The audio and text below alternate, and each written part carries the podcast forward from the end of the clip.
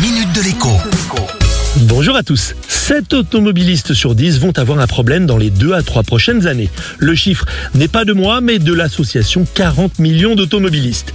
Avec la création de plus de 150 ZFE, les zones à faible émission réparties un peu partout sur le territoire français, ce sont 17 millions de véhicules qui n'auront en effet plus le droit de circuler partout.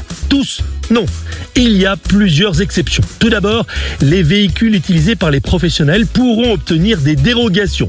Pour faire simple, il faut prouver que l'on ne peut pas remplacer le véhicule tout de suite pour des raisons économiques. Pour les particuliers, la réponse des autorités est celle des aides à la conversion. Je vous en ai déjà parlé à plusieurs reprises dans la Minute Éco.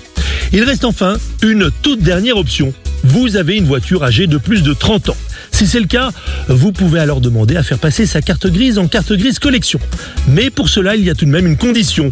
Il faut que la voiture soit un minimum propre, qu'elle ait bonne allure? C'est en effet la FFVE, la Fédération française des véhicules d'époque, qui va instruire le dossier et vous délivrer les papiers vous permettant de demander une carte grise collection. Et pour cela, elle demande notamment des photos du véhicule.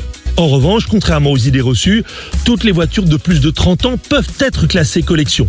La 106, par exemple, fête en ce moment même ses 30 ans. Une 106 ayant donc encore bonne allure est une voiture de collection si son propriétaire en fait la demande. Avantage, outre le droit de circuler dans les ZFE, une assurance à prix réduit et un contrôle technique allégé une fois tous les 5 ans.